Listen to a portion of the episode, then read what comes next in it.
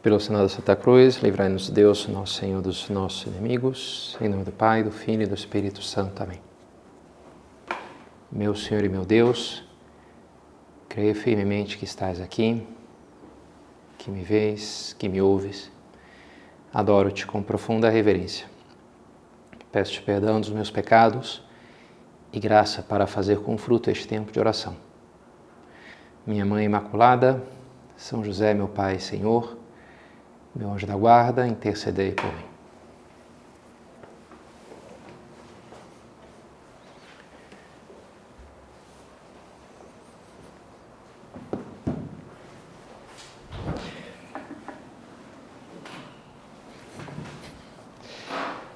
Nós os adoramos, ó Jesus, e vos bendizemos, porque pela vossa Santa Cruz redimistes o mundo. A gente repete essa ejaculatória tão bonita na Via Sacra, cada uma das estações da Via Sacra.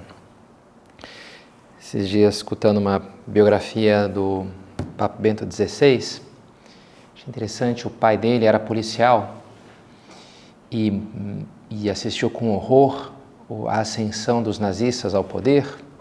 Isso até apressou a sua aposentadoria, porque se sentia muito mal de servir aquele governo que ele tinha tanta ojeriza. E uma hora, quando ele ainda estava na ativa, um, ele ficou sabendo que havia um, espião para da, dos nazistas para investigar um padre lá da cidadezinha e ver com aquele padre, porque tinha falado mal dos nazistas, tinha feito alguns comentários que caíram mal. Então ele avisou aquele padre e o padre estava numa situação um pouco complicada de pensar, bem, então eu na, na, era uma missa de sexta-feira, quarta-feira, se eu continuo falando aqui mal e criticando essa última medida que o governo fez, vou empreender de cara, né? Sei lá, vamos direto para a cadeia, para campo de concentração, como estavam fazendo com muitos, muitos sacerdotes. Mas também me diz dizer, eu não falar nada, parecia uma traição, assim, à sua consciência, aos fiéis. Então ele bolou uma solução interessante, foi que deixou o pessoal chegar para a missa, não era domingo, e ele falou: Olha pessoal, então hoje vamos variar um pouquinho, em vez de missa, vamos fazer uma via sacra. Então, assim, a via sacra não precisava ter uma homilia, e, e era oportuno para pensar, de alguma maneira comunicava um pouco a via sacra do país nas mãos lá dos nazistas, e ainda teve a satisfação de ver o espião, tinha que ficar se ajoelhando diante de cada estação na via sacra, ele ficar se levantando e contemplar todo o sofrimento do Senhor por nós, né? aquilo foi, foi interessante. Hum. Uma vez eu preguei um retiro para seminaristas, numa diocese bastante germânica lá do sul, de Novo Hamburgo, todos lá, um bando de alemão grandão. E até foi numa cidade de colonização alemã também, e, e a gente fez a Via Sacra numa igreja muito antiga, construída pelos colonos ali, que inclusive as coisas escritas em alemão, assim, não entendia, né? Tudo escrito em alemão nas, no, nos quadros e nos afrescos. Igreja bonita. E eles eram muito assim, estavam muito acostumados a conduzir vias sacras nas paróquias, nas pastorais que eles faziam. Então, lá com violão, a gente ia lendo os textos de São José Maria sobre a via sacra. E foi especialmente bonito quando chegamos na 12 estação, que eles quebraram um pouco o esquema e tocaram uma música sobre a cruz, sobre a entrega de Cristo por nós, porque justamente é a estação que Jesus morre. Jesus morre na cruz, é o ápice daquilo, né? E é onde nós chegamos agora, nessa série de meditações sobre a Via Sacra, que começou no passado, já há dez dias do Domingo de Ramos. E, e hoje, então, nessa meditação, queria trazer para vocês, para a gente refletir sobre isso, sobre o, o ápice que é o ápice de todo o Evangelho, da vida de Cristo e a sua morte, parece uma contradição, né? mas que depois continua com a ressurreição. É, alguns exegetas falam que os, os, evangelhos estão escritos como uma espécie de subida a Jerusalém. Jerusalém ficava numa, numa montanha, então como se Nosso Senhor saísse da Galileia e fosse né, caminhando, subindo, subindo, até então finalmente a cruz, na qual ele vai morrer ali, que para ali converge toda aquela narrativa. Quando ele entrega a sua vida, ele morre. Que agora especialmente estou um pouco afetado, especialmente por isso, é, faleceu agora de manhã o pai né, de uma pessoa que mora comigo, enfim, não está aqui, tava, ele estava lá com o pai acompanhando, acabei de vir para cá, rezei ali um, o responso, uma oração que se reza tradicional pelos fiéis, pelo, pelos fiéis defuntos quando acabam de falecer. Então também tô, essa coisa da morte está especialmente presente para mim, né, nesse momento, nesse dia de hoje. E, e, e será para todos nós, né, agora que entramos então, vamos daqui a pouco entrar na Semana Santa, que traz esse mistério que é o mistério central da nossa fé. E é muito importante que a gente mergulhe de cabeça, que a gente se deixe ferir por aquilo. Quem sabe com uma nova maturidade espiritual, uma sensibilidade mais apurada, que a gente se deixe compenetrar desse mistério tão, tão impressionante diante de Cristo que se entrega por nós. Nós adoramos a Jesus e os bendizemos, porque pela vossa Santa Cruz regimente os mundo. E hoje, na verdade, mais do que a 12 estação, também, mas vamos sempre estou vendo de duplas, então vai ser a 11 e a 12 estação. A 11 que é, está muito ligada à outra, enfim, que é Jesus crucificado, pregado na cruz. Então começa o seu suplício final. E com, com isso, né, quando ele sendo pregado. Ele chega ali, termina a via sacra, a subida com a cruz, deposita a cruz no chão, é despojado das suas vestes. Então agora ele é, ele é colocado ali e vai ser então exposto para a multidão. Pouco antes tinha chegado uns gregos que falaram com Filipe, um dos apóstolos, que queriam ver Jesus.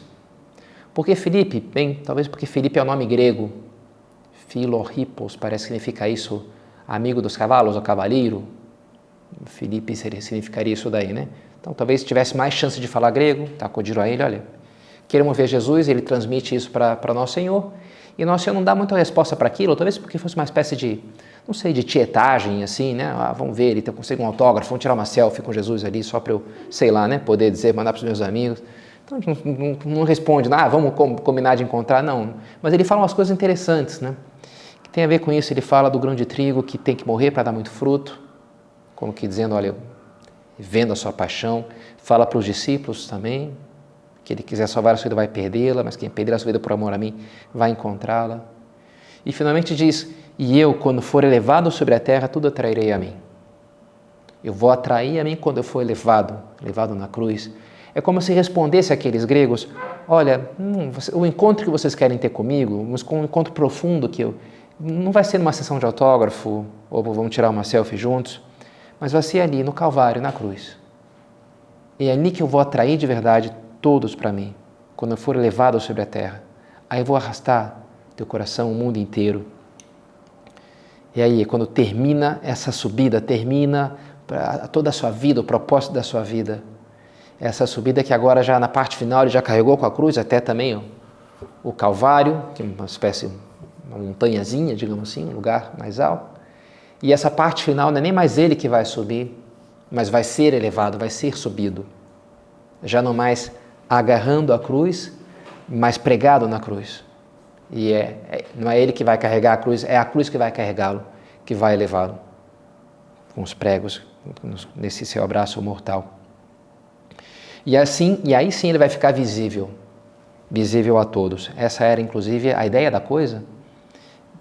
Matar um, um, criminoso crucificando tornava aquilo, transformava aquilo num espetáculo para que as pessoas vissem, olha só o que, que acontece com quem vai contra o Império Romano, quem comete um crime. Então expunha aquela pessoa nua, sangrando, morrendo, sufocada, sem conseguir respirar direito, de uma maneira lenta, pública e muito dolorosa. Um espetáculo macabro que atraía atenção, como atrai hoje essa coisa, curiosidade macabra, né? Então as pessoas iam lá para ver e aquilo era o impacto que queriam deixar então os romanos nas pessoas. E talvez para nós já não case muito impacto, né? Talvez a gente já esteja um pouquinho acostumados a toda essa cena, mas a verdade é que é uma cena terrível. É uma cena terrível. E a começar por essa coisa, justamente pela materialidade da crucifixão. Eu acho que desde pequeno sempre foi uma imagem que me marcou muito. Acho que muitas pessoas, seja na Via Sacra, sobretudo no que eu tinha mais costume com meus pais de rezar ao rosário, o terço. Então essa imagem, né, de, dos pregos e o soldado pegando um martelo, estendendo ali a mão do Senhor, estendendo os pés, você vê aquilo e fala, bem, isso aqui está errado, né? Não era para ser assim. Um instinto nosso diz, não é para isso, né? Que, tem, que fizeram o prego, não é para atravessar a carne humana, não é para isso que existe o corpo humano, para ser tratado dessa maneira. Aquilo causa uma, uma repulsa muito assim instintiva, muito forte, de que isso não era para ser assim. Porque é de fato é, um, é uma imagem muito violenta, muito agressiva. E é o que nosso Senhor quis passar por nós, foi pregado na cruz. Como se prega um quadro, como se prega um objeto. Né? Por vezes se fala do cristianismo como uma, uma espécie de religião meio pequeno burguesa, né? uma coisa assim meio arrumadinha, bonitinha, controladinha. Hoje mesmo terminei um livro em que apresenta um pouco isso, né? o catolicismo, ah, aquela velha coisa lá, história para boi dormir, um pouco assim, né? aquela coisa bonitinha do cristianismo lá, uma piedade meio, uma coisa meio sentimental, um conto cor-de-rosa, ah, o Deus bonzinho, Jesus e tal mas não corresponde realmente à realidade dura da vida, que é, não, eu quero a vida mais, uma visão mais realista, não essas historinhas bonitinhas e poéticas. E... Agora, essa visão do cristianismo, quando a gente confronta ela com o mistério da crucifixão de Cristo, com a materialidade da coisa, fica ridículo, né? Como assim? Conto cor-de-rosa, né? Como assim história bonitinha? Que, que conto que você conhece que uma hora lá pregam uma pessoa contra uma madeira? Não existe isso, né? tem nada de, de, de fantasia bonitinha, é um negócio muito grave, muito sério.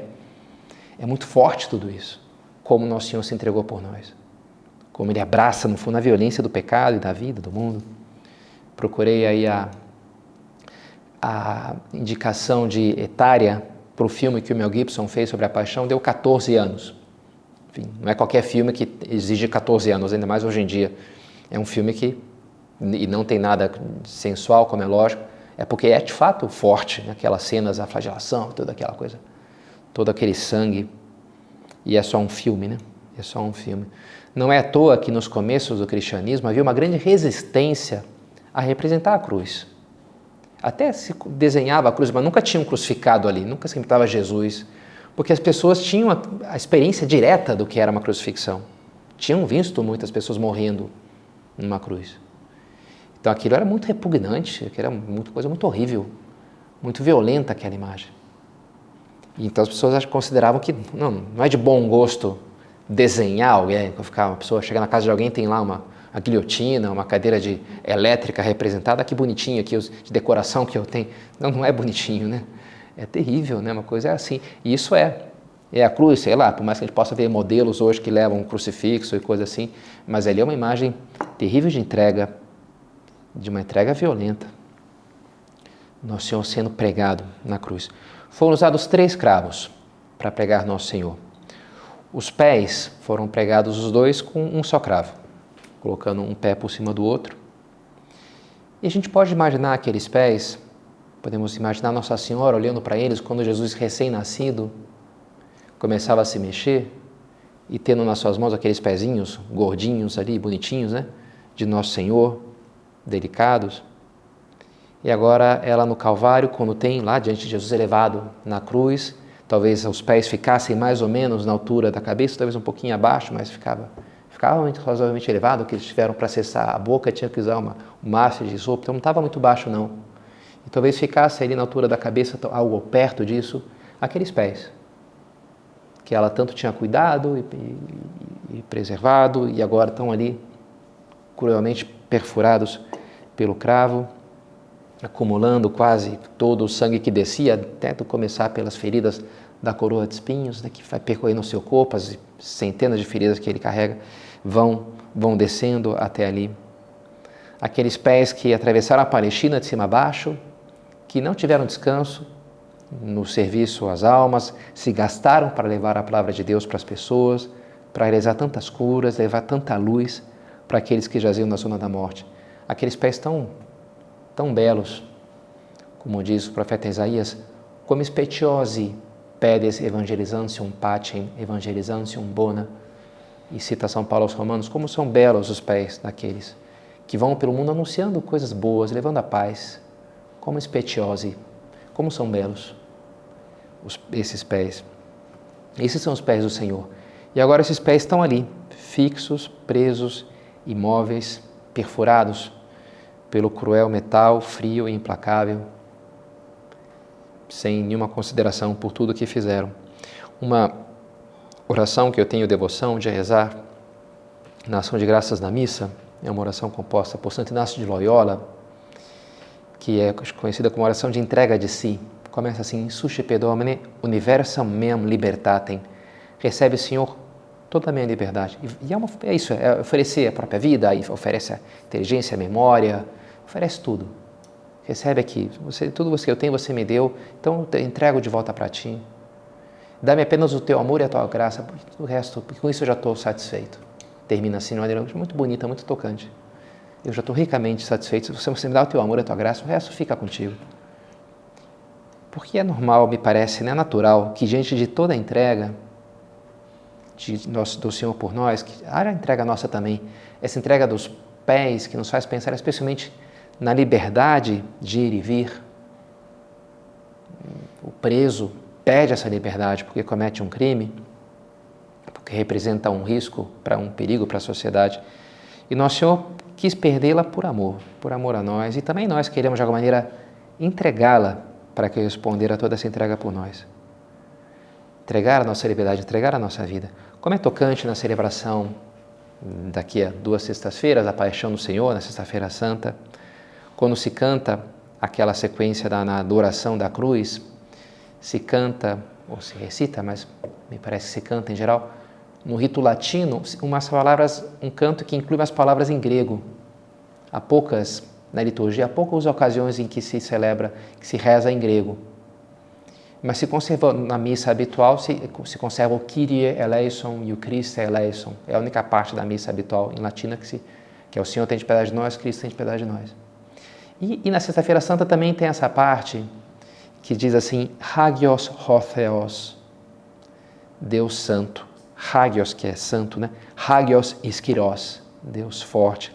Hagios Athanatos, Deus imortal. Eleison Rimas, tem piedade de nós.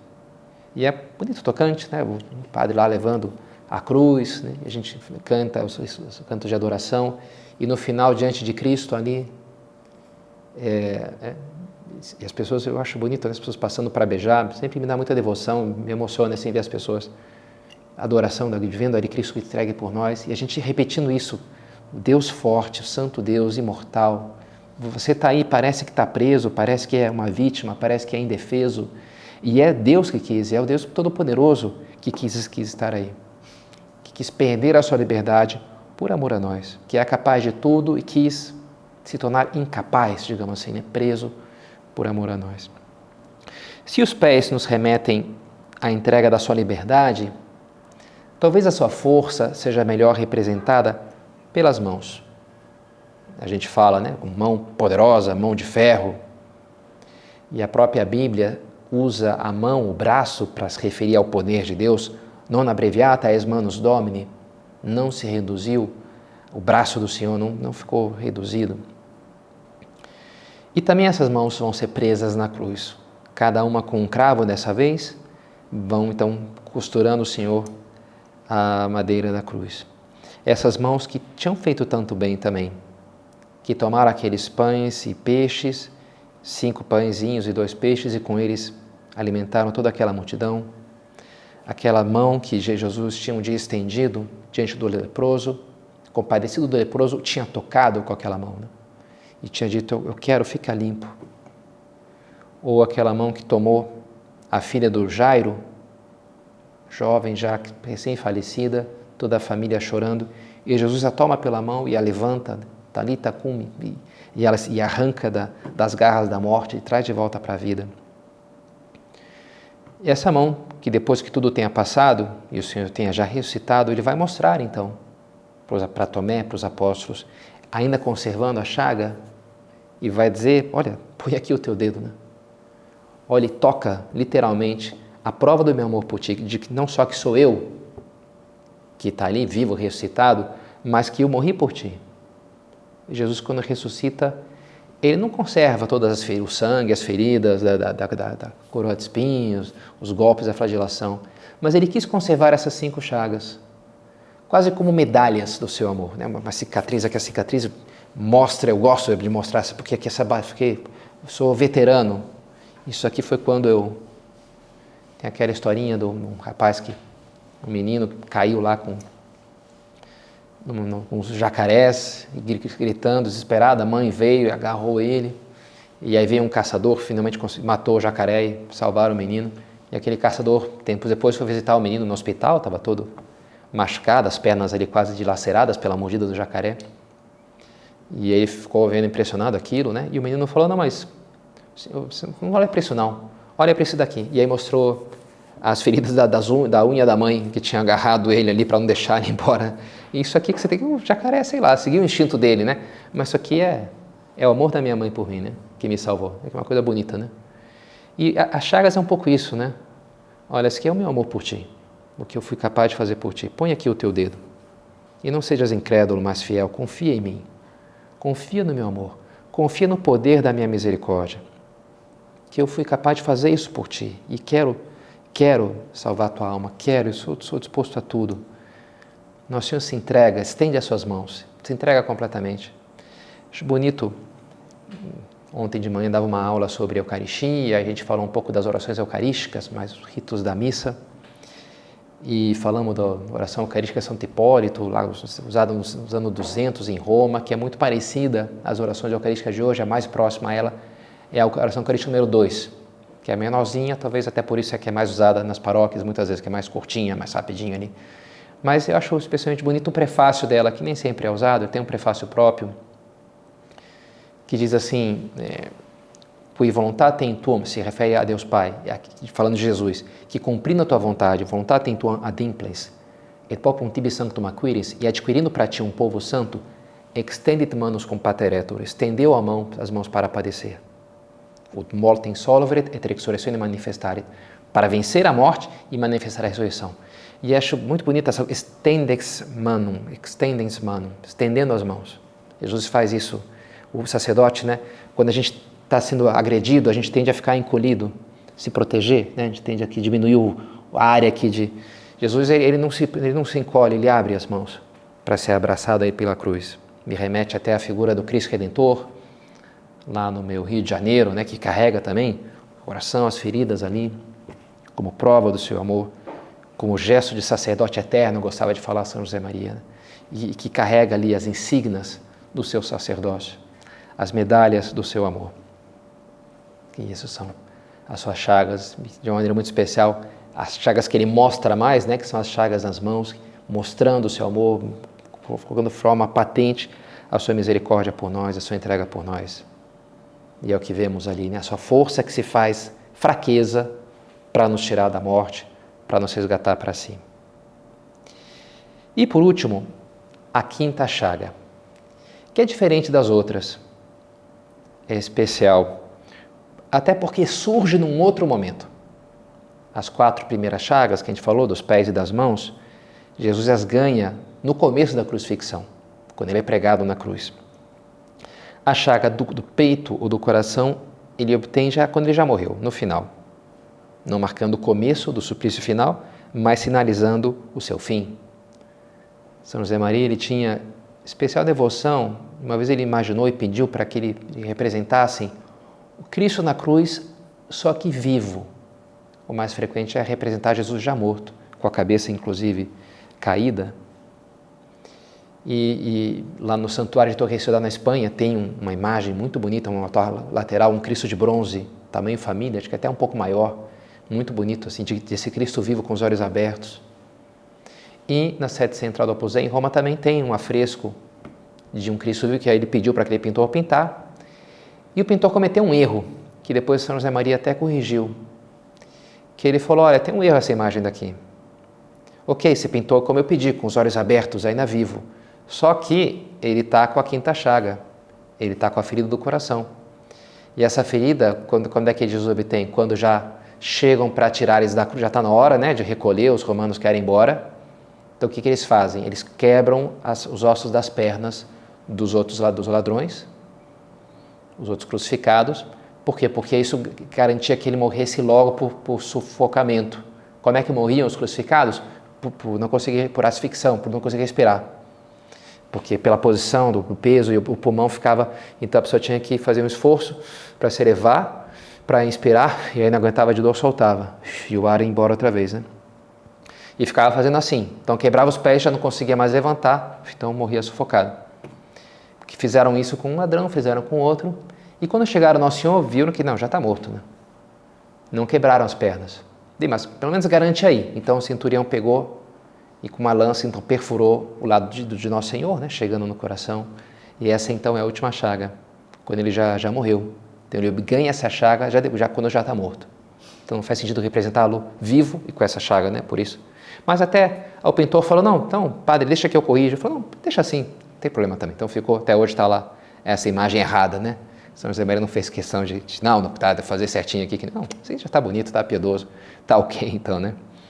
Mas é bonito porque essa chaga fala dessa entrega da totalidade.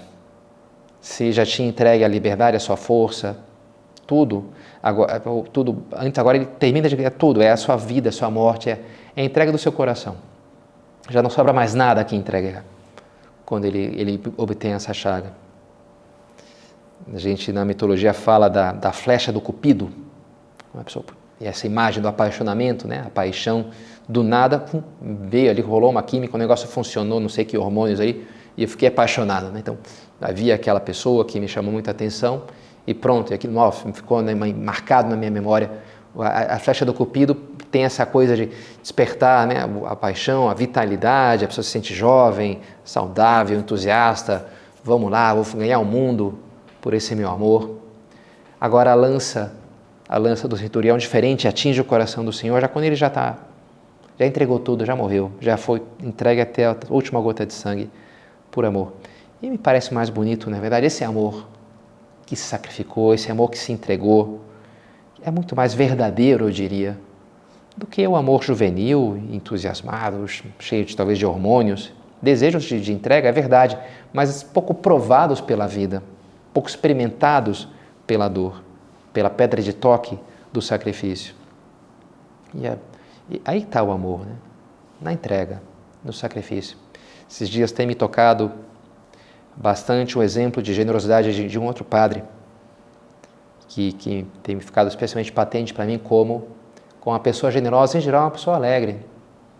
Muito mais que uma pessoa egoísta e mesquinha, tem me ajudado a pensar como tantas vezes eu sou essa pessoa egoísta e mesquinha, que bobagem é ser assim, ficar se defendendo, ficar. Olha, que bonito alguém que está aí para se doar aos outros, se faz, e aí vem a alegria, aí vem a grandeza do coração, e vem. E é claro, o exemplo máximo disso é Nosso Senhor.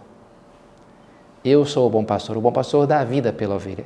Ele a dá porque a quer, ninguém a tira. Eu dou porque quero, ele fala assim.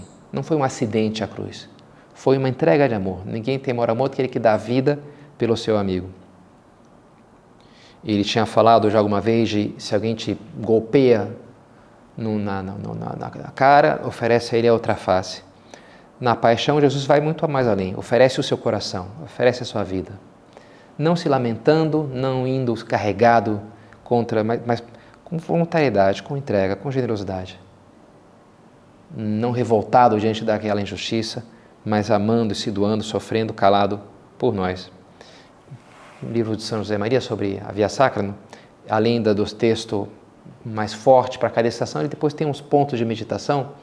Bonito, uma ideia que ele repete outras vezes, aparece um desses pontos da 12 estação, quando Jesus morre na cruz, diz assim: Há uma falsa cética que apresenta o Senhor na cruz enraivecido, rebelde, um corpo retorcido que parece ameaçar os homens.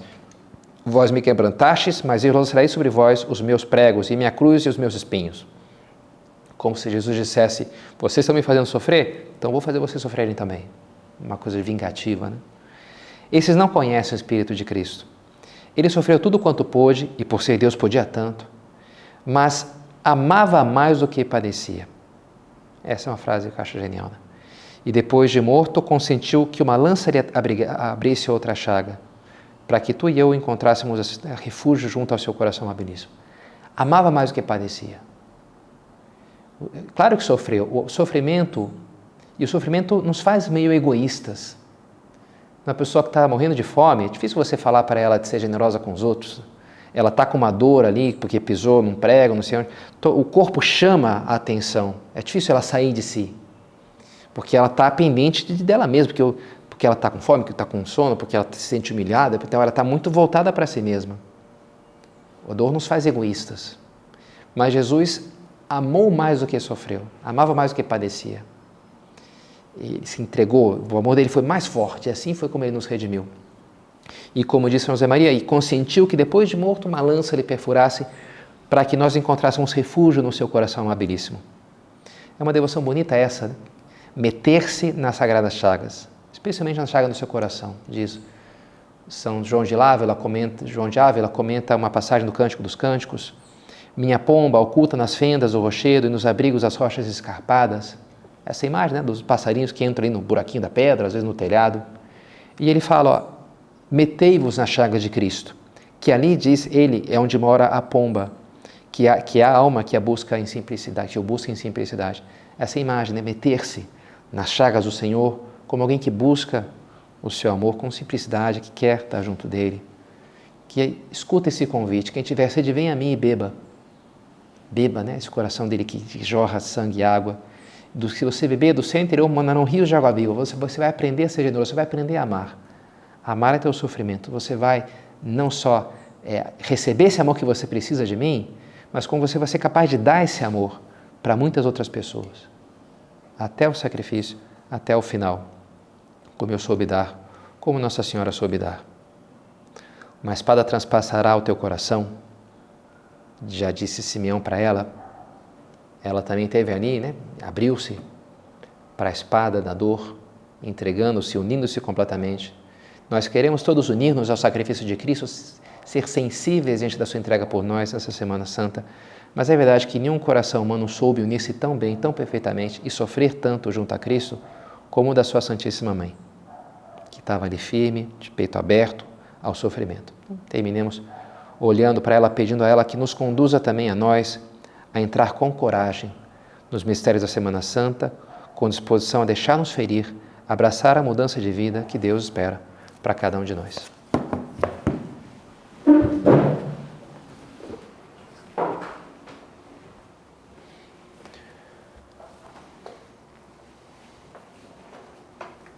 Dou-te graças, meu Deus, pelos bons propósitos, afetos e inspirações que me comunicaste nessa meditação. Peço-te ajuda para os pôr em prática. Minha Mãe Imaculada, São José, meu Pai e Senhor, meu anjo da guarda, intercedei por mim.